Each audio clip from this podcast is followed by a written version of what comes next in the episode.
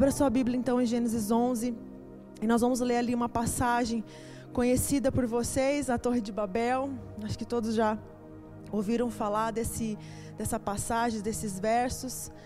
E a partir do versículo 3, vamos ler já do versículo 1. No mundo todo havia apenas uma, uma língua, um só modo de falar. Saindo os homens do Oriente, encontraram uma planície em Sinear e ali se fixaram disseram uns aos outros: Vamos fazer tijolos e queimá-los bem. Usavam tijolos em lugar de pedras e piche em vez de argamassa. Depois disseram: Vamos construir uma cidade com uma torre que alcance os céus. Assim o nosso nome será famoso e não seremos espalhados pela face da terra. O Senhor desceu para ver a cidade e a torre que os homens estavam construindo. E disse o Senhor: Eles são um só povo e falam uma só língua. E começaram a construir isso. Em breve nada poderá impedir o que planejam fazer.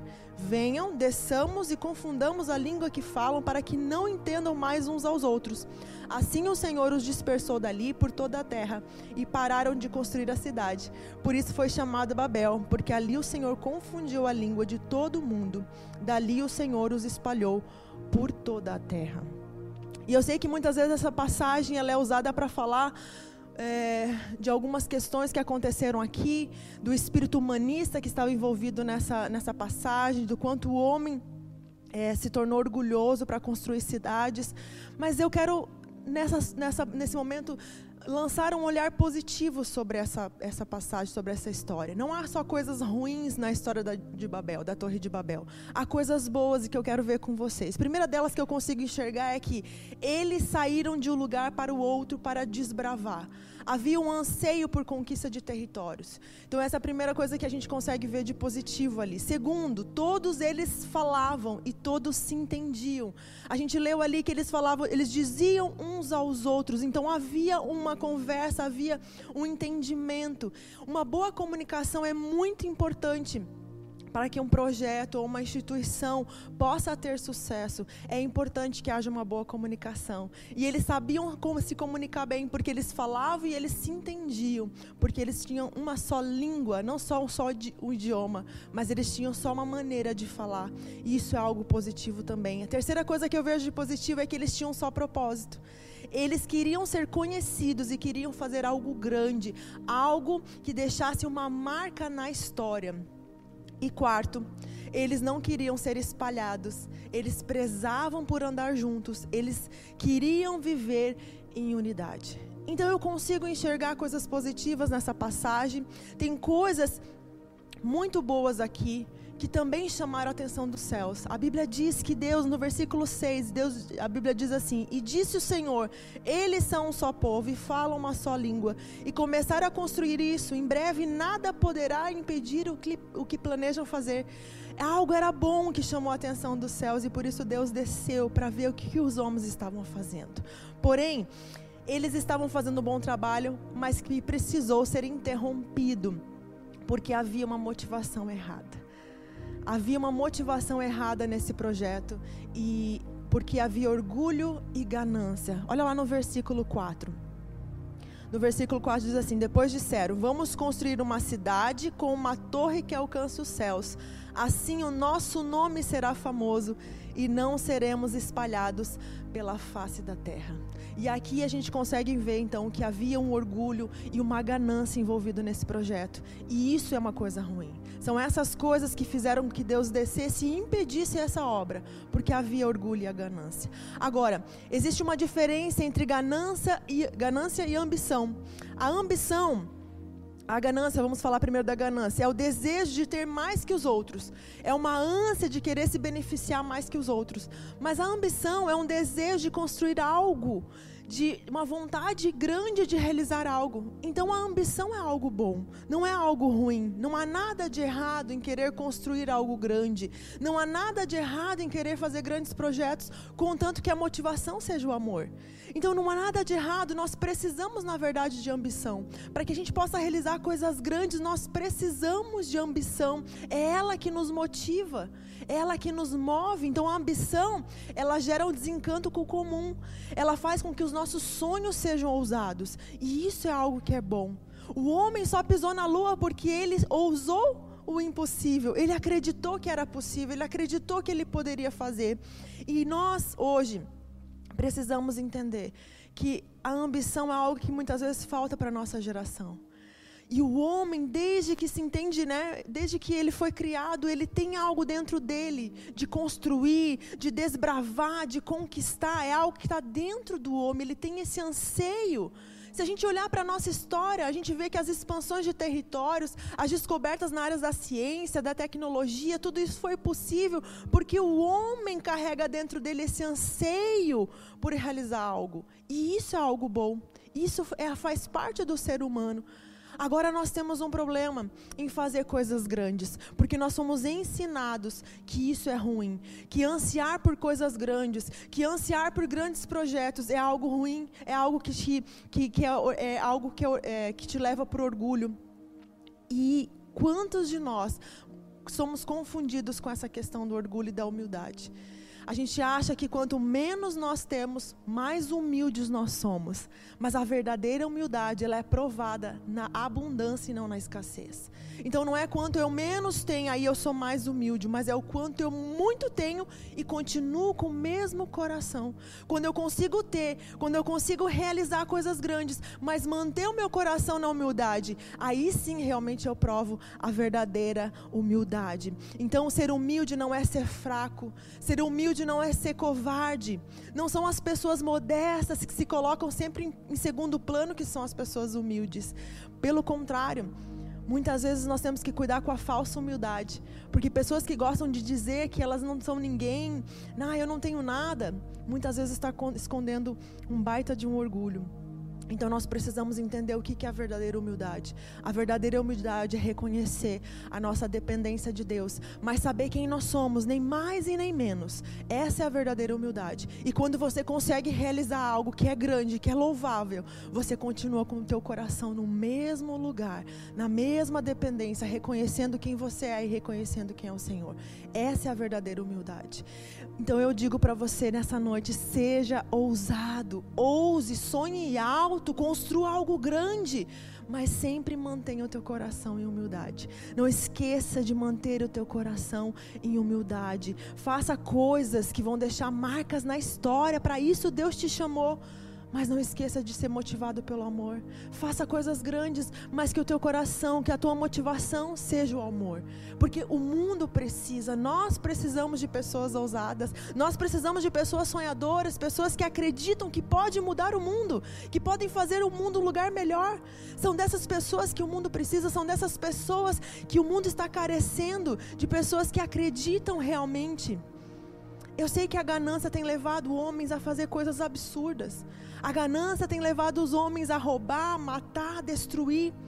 Mas a falta de ambição também tem privado o mundo de realizar coisas grandes, de ter novas ideias, de ter novos empreendimentos, de ter novas descobertas, novos avanços. A falta de ambição tem tirado esse ímpeto do homem e é muito triste ver que existem culturas que são castradoras, culturas que têm tirado do homem esse ímpeto por grandes realizações, algo que Deus colocou dentro do ser humano, o ímpeto por realizar algo, por fazer algo. E eu sei que você tem anseios no teu coração. Eu tenho anseios no meu coração.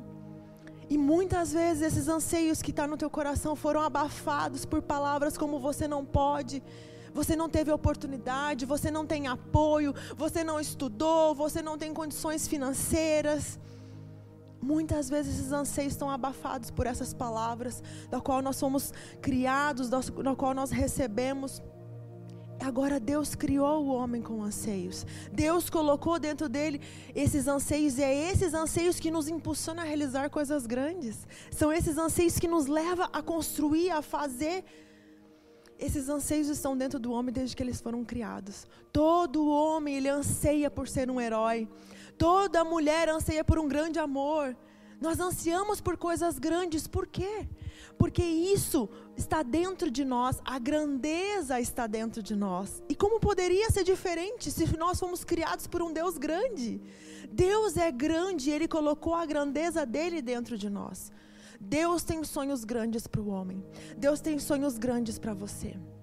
Deus tem pensamentos altos. A Bíblia diz que nossos pensamentos não se comparam aos pensamentos de Deus. Os pensamentos dele são muito mais altos, muito mais elevados. Nós temos um conceito e um pensamento a respeito de nós que é tão pequeno, que é tão aquém daquilo que Deus sonhou para nós, daquilo que Deus pensa a nosso respeito. Deus tem coisas grandes para nós, mas nós precisamos aprender a sonhar com Deus. E se nós formos olhar de forma paralela os textos de Gênesis 11, que a gente acabou de ler na Torre de Babel, e se nós formos ler Gênesis 12, nós vamos ver que praticamente aqui existem o mesmo propósito. Olha o que diz lá em Gênesis 12. Gênesis 12, a partir do versículo 1. Diz assim: Então o Senhor disse a Abraão: Saia da tua terra, vai desbravar, do meio dos seus parentes e da casa do seu pai, e vá para a terra que eu lhe mostrarei. Farei de você um grande povo e o abençoarei. Tornarei famoso o seu nome, e você será uma bênção. Abençoarei os que o abençoarem, e amaldiçoarei os que o amaldiçoarem. Por meio de você, todos os povos da terra serão abençoados. Então nós vemos um paralelo aqui entre dois textos, Gênesis 11 e Gênesis 12. No primeiro, os homens de Babel querendo construir um, um, uma torre alta que tocasse o céu. Em Gênesis 12, nós vemos Deus falando: Abraão, eu farei de você uma grande nação. Em, em, Gênesis 11, nós vemos os homens de Babel querendo tornar o nome deles famoso. Em Gênesis 12, nós vemos Deus falando para Abraão: Eu engrandecerei o seu nome. Então, nós vemos nesses dois textos tanto fama quanto grandeza. É o que Deus quer para nós. Agora, havia uma diferença. Um focava em si mesmo e o outro estava focando nos outros. Um o foco estava em si e o outro o foco estava no outro. Então eu preciso me perguntar por que que eu faço? Qual é a minha motivação? Essas perguntas vão me mostrar onde está o meu foco. Não há nada de errado em querer fazer algo grande, desde que a minha motivação seja abençoar os outros, desde que a minha motivação seja o amor. Não há nada de errado, porque Deus queria que Abraão fosse grande. Deus queria que Abraão fosse alguém que as pessoas olhassem para ele, se espelhassem, tivesse ele como modelo, como referencial de fé, assim como ele é. Então, não há nada de errado em grandes sonhos. Não há nada de errado em grandes projetos. Pense num farol. Pense na edificação de um farol. O quanto ele é e ele precisa ser oponente. Qual é, para que, que serve um farol? Qual é o propósito de um farol? Um farol não é construído para ser admirado em dias ensolarados e de céu limpo. O farol é construído para ser um recurso em meio a tempestades de céus fechados. É para isso que esse farol, que essa construção oponente grande, ela foi construída para ser um referencial, para ser algo que guia as pessoas quando elas estão no momento de desespero, quando não há mais saída, quando não há mais solução. Para isso ele foi construído. Agora, nós estamos vivendo tempos difíceis. Nós estamos vivendo tempos onde nós muitas vezes nos sentimos impotentes nesse momento onde nós não temos respostas, onde parece que nós não temos saídas. Mas será que não é para esse momento que nós devemos ser mais operantes? Será que não é para esse momento que nós somos chamados para fazer algo a respeito? Nesse momento onde todos se sentem a, é, com medo. E é nesse momento que Deus nos levanta para que nós realmente possamos fazer algo a respeito. Porque a luz, ela revela o seu propósito em meio à escuridão é na escuridão onde a luz mais revela o propósito para o qual ela foi criada. Ela foi criada para iluminar. A grandeza de Deus, ela é revelada em momentos, em situações que são impossíveis. É nesses momentos de impossíveis que mais nós vemos a grandeza de Deus. Eu acredito que Deus ama momentos onde o homem chega e diz: "Não dá. Não tem, é impossível, só um milagre" porque é aí onde ele vem, ele se revela. Eu acredito que Deus ama momentos de caos e necessidade. Sabe por quê? Porque nos momentos de caos e necessidade são, são esses momentos que as orações mais sinceras e profundas são feitas. São nesses momentos onde nós revelamos o mais profundo da nossa alma. São nos momentos de mais aflição, de necessidade, que o clamor, que a gente aprende a clamar. Pense em quantas orações superficiais são feitas todos os dias. A gente ora e fala coisas ao Senhor. Mas quando o caos chega na nossa vida, ah, a gente aprende a clamar. Quando o caos chega na nossa vida, a gente sabe para onde correr. A gente sabe que existe um Deus grande, é nesse momento que esse Deus grande se revela. É quando nós estamos passando esse momento. E a gente começa a enxergar coisas que a gente não via. A gente começa a perceber que Deus estava lá o tempo todo, que Ele estava presente ali o tempo todo, me mostrando a direção, que Ele não saiu daquele lugar, que Ele continua sendo constante, que Ele continua sendo fiel, que Ele estava ali o tempo todo. É nesse momento que eu consigo ver que aquele do qual Isaías 32 fala, que ele veio para ser um esconderijo contra o vento, que ele veio para ser um refúgio contra a tempestade, como ribeiros de águas em lugares secos e como sombra de uma grande rocha em terra sedenta. Esse texto de Isaías 32 está falando de, olha, presta atenção nesse versículo, ele está falando de respostas quando há escassez de recurso. Ele fala assim: é um esconderijo contra o vento, um refúgio contra a tempestade, um ribeiro de águas em lugares secos e sombra de uma grande rocha em terra sedenta. Aonde há escassez de recurso, Deus sempre tem uma resposta. Aonde há necessidade, Deus sempre há provisão, há sempre recurso, há sempre respostas quando vem da parte de Deus. Então nós precisamos aprender que na adversidade, no momento difícil, Deus está lá. Ele sempre esteve lá, ele nunca se moveu desse lugar. E existe uma classe de pessoas que também que eu posso dizer que são, dos, são pessoas que fazem parte do time de Deus, que eles aprenderam a se mover na adversidade. Deus ele sabe se mover no caos. Deus ele sabe se mover na adversidade. E existe uma classe de pessoas que também aprenderam a se mover na adversidade. A adversidade os fazem saírem e eles não se escondem. Gosto muito da frase de um filme chamado Anjos da Vida Mais Bravos que o Mar. É uma frase que eu, eu, gosto muito que eles falam assim: quando a tempestade fecha os portos, nós saímos. Quando os furacões prendem a marinha dos Estados Unidos, nós saímos. Quando o nosso Senhor desce do céu e destrói sua criação com ventos que arrancam as casas do chão, nós também saímos. Eles estavam falando da guarda costeira dos Estados Unidos e esse filme é formidável. Fica a dica para você assistir. Quando tudo se fecha, quando tudo parece impossível, eles falavam: Nós saímos. Essa classe de pessoas, elas se movem na adversidade. Para alguns, a adversidade faz eles parar para outros que sabem para, que, para qual foram criados. A adversidade os impulsionam. Quando os ventos contrários chegam, essas pessoas elas não ficam lamentando. Elas viram a vela do barco delas e aproveitam os ventos contrários para dar impulso, para que elas vão mais longe, para que elas cheguem ao destino delas. Quando a adversidade chegar, você precisa mudar a tua perspectiva. Quando a adversidade chegar, você precisa ter um novo olhar sobre ela. Porque para alguns, a adversidade, eles olham e vê um instrumento de destruição. Vai me destruir. Tá tudo bagunçado, eu já não sei mais o que fazer. Eu já perdi o controle. Agora, aqueles que fazem parte do time de Deus, eles usam a adversidade como instrumento de construção. Eles usam a adversidade para construir algo. Eles pensam: o que, que eu posso construir nesse caos? Eles pensam: o que, que eu posso edificar nessa adversidade? O que, que eu posso construir? O que, que eu posso abençoar? O que, que eu posso fazer mais? O mundo hoje está vivendo uma pandemia, né? A gente diz que está vivendo um pandemônio. Não tem mais, ninguém mais sabe o que, que vai acontecer. Mas se o mundo está vivendo esse pandemônio, o que, que você tem construído nesse momento? O que você está construindo nesse momento? Uma torre para se abrigar e sobreviver a esse tempo de tempestade? Ou você está construindo um farol para ser, para ser resposta, para ser direção para quem está perdido? Deus está nos convidando para construir algo que seja um referencial. Construa nesse momento algo grande, porque você foi criado por Deus para ser resposta a esse mundo.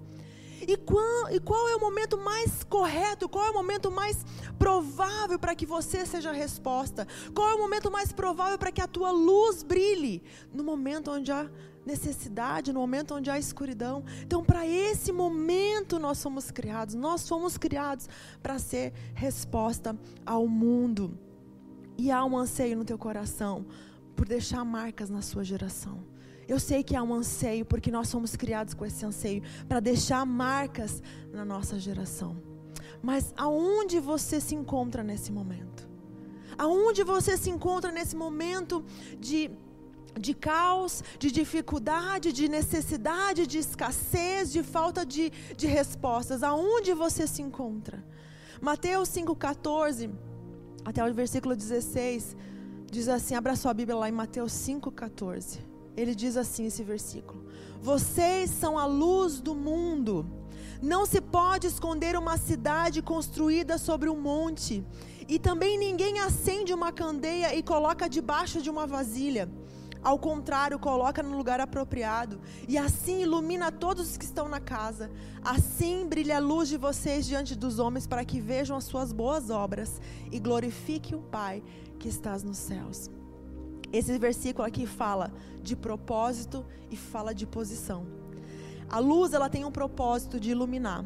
E ela foi feita para ficar no lugar apropriado. Ninguém acende uma luz para colocar escondida debaixo de algum móvel. A gente acende uma luz para colocar no alto, para iluminar toda a casa. Então você é a luz para iluminar e não para se esconder. Você é a luz para iluminar. Deus te criou com um propósito. Deus te criou para lugares altos. Deus te colocou nesse lugar para mudar as estruturas, para trazer definição para trazer mudança, para trazer transformação, mas você não pode se esconder atrás da sua falsa humildade. Você não pode se esconder atrás dos seus medos. Você não pode se esconder atrás das desculpas. Se Deus te deu boca, fale. Se Deus te deu amor, ame. Se Deus te deu recursos, abençoe. Se Deus te deu o Espírito Santo, transforme o mundo. Mas faça algo a respeito, porque foi para um tempo como esse que nós fomos criados para revelar a luz de Deus que brilha em nós. Deus colocou essa luz dentro de nós, então Deus está te chamando para que você construa bem alto. Construa, deixa a sua luz brilhar, para que todos vejam, como a gente acabou de ler só te certifico de uma coisa: que no final os homens glorifiquem a Deus e não você. É só isso que você precisa certificar: que no final a glória seja dele e não tua. Te certifique que você construiu algo alicerçado em Deus. Te certifique que você construiu algo alicerçado numa identidade que você recebeu de Deus. Porque homens têm destruído e construído coisas grandes, mas alicerçados numa identidade errada.